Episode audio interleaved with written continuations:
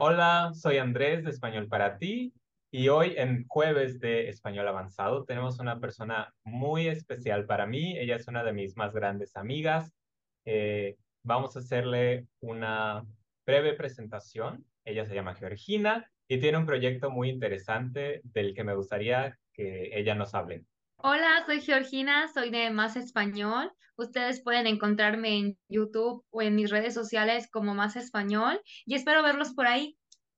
Ok, muy bien. Eh, pues en la entrevista conversación de hoy, yo le voy a preguntar a Georgina sobre su experiencia enseñando español en China. Entonces, con la primera pregunta vamos. ¿Qué te motivó? ¿Cuál fue tu historia?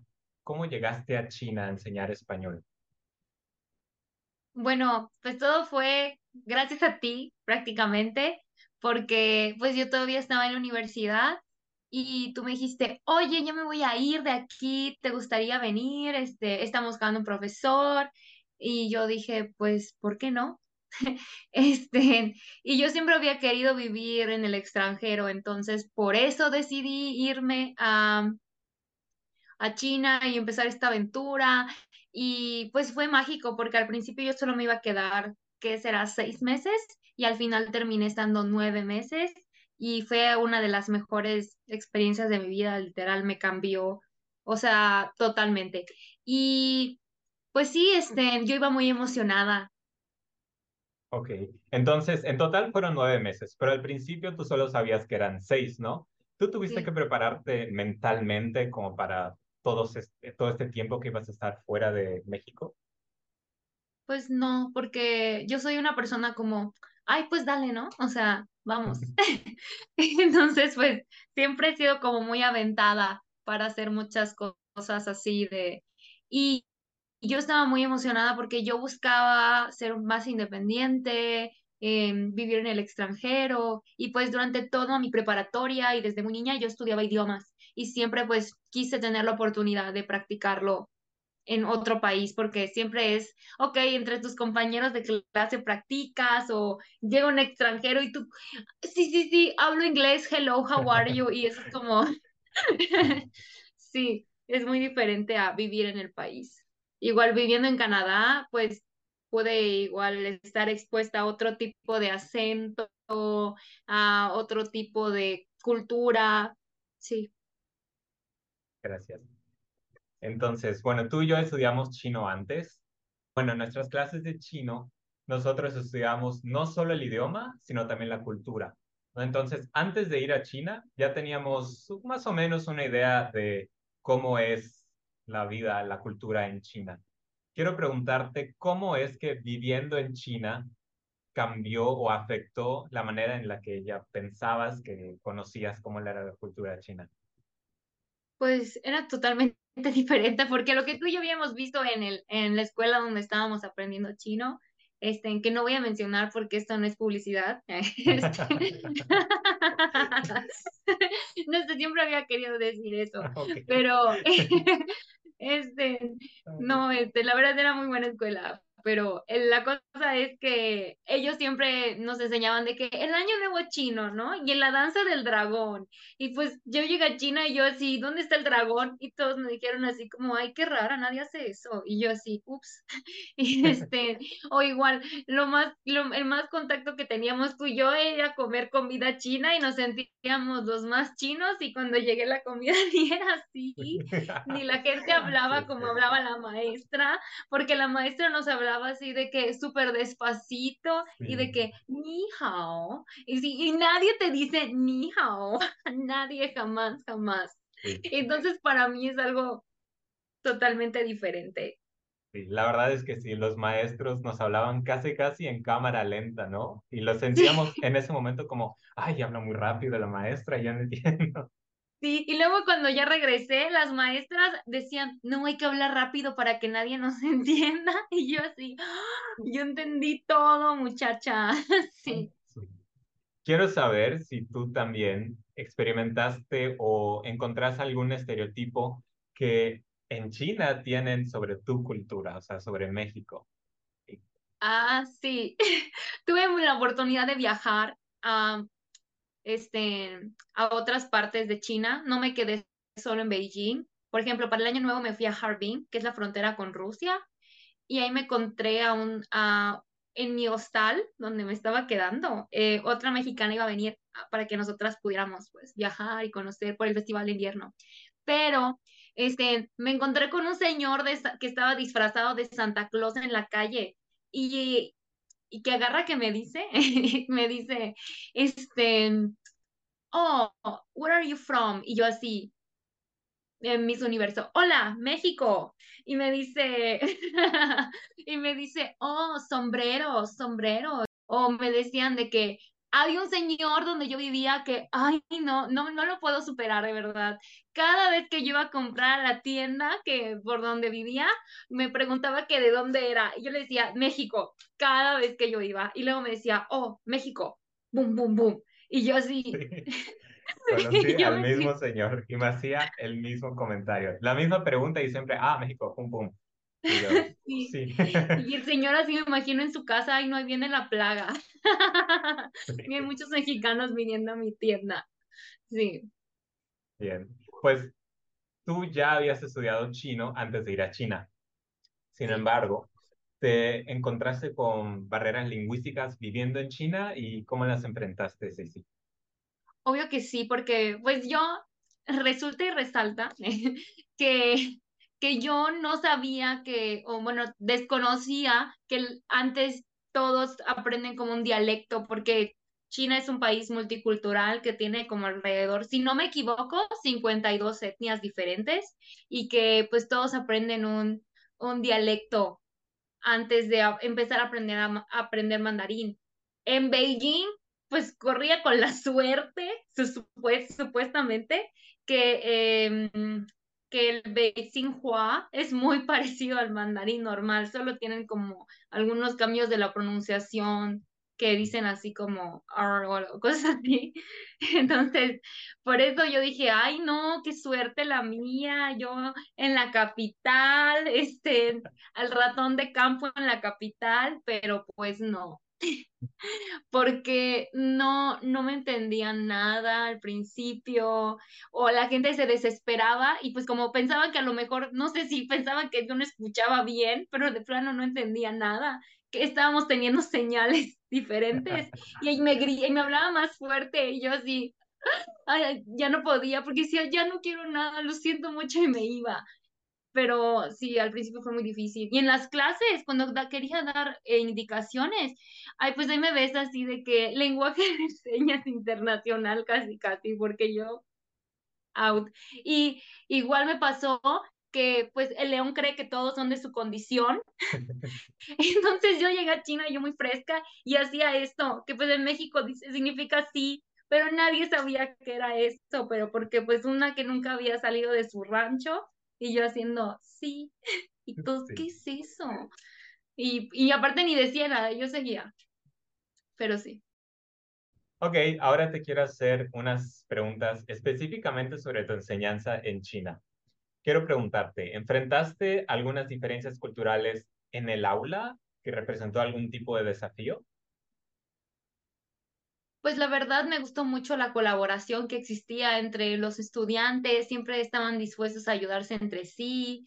Y pues a pesar de que al principio yo tenía dificultades para comunicarme, como que nunca fue un impedimento porque pues yo era como muy expresiva, usaba muchos este, em, dibujos o mucho lenguaje corporal, entonces me daba a entender y la verdad me divertía muchísimo. Y yo pues peco de ser como media salvaje, entonces yo hacía de que actividades, no, pues corre y ahorita yo, este, no sé, tiro globos o algo así, ¿no? Entonces siempre era de que una, un día, una experiencia nueva, un día nuevo.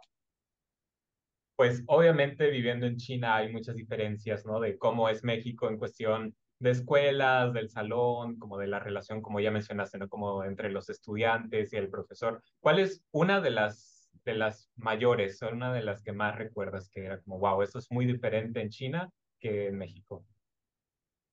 Mm, pues, por ejemplo, que había mucha cercanía, como que los alumnos al final sí buscaban hacerte su amigo y como eras como extranjero, no sé, como que cuidaban mucho de ti y eso me gustó muchísimo, que normalmente pues, ah, no es que no sea así en México, porque sí hay muchos casos en los que el, el profesor llega a romper como que esa barrera de respeto, de su posición y pues pueden entablar una relación con sus alumnos, pero aquí era diferente, o sea, era de que así se llevaban con cada uno de los profesores. Y me gustaba muchísimo porque hablábamos de diferentes cosas, luego me decían, ¿sabes cantar esta canción en chino? Yo ni me la sabía, ¿no? Pero yo así intentaba, yo claro que sí, y luego te, te ibas con ellos a comer o salían al, salíamos al KTV, que es como un karaoke que me encantaba, porque, o sea, me daba, por ejemplo, a mí me da, me da mucha pena o sea, no me da pena muchas cosas, pero cantar en público me da mucha pena. Y la, en los KTVs tú rentabas una sala y cantabas con tus amigos y pues me, me daba igual porque pues eran mis alumnos, eran mis amigos, ¿no? Y nos llevábamos muy, muy bien. Hasta nos tomábamos fotos y editaba mis fotos con filtros y mil cosas. Sí, sí. Padre, suena padrísimo.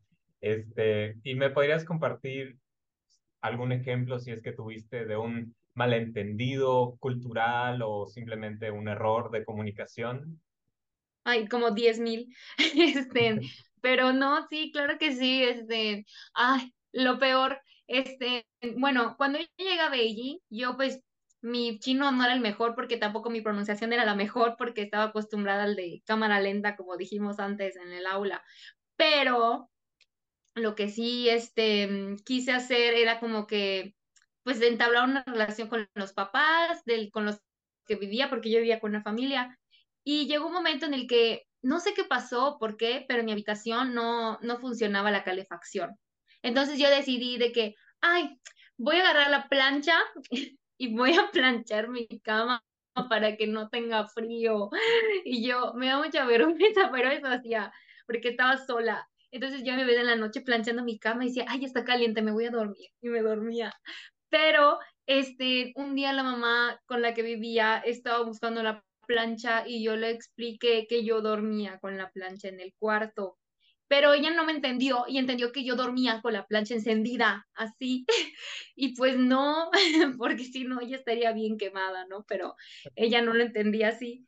Ay, Y no. no, me hizo, me hizo un show, habló con el, con el, con el hijo, con mi hermano chino, bueno, uno de los dos hermanos chinos, no, dile a esta niña que no debe estar haciendo eso, que no sé qué es, va a quemar la casa.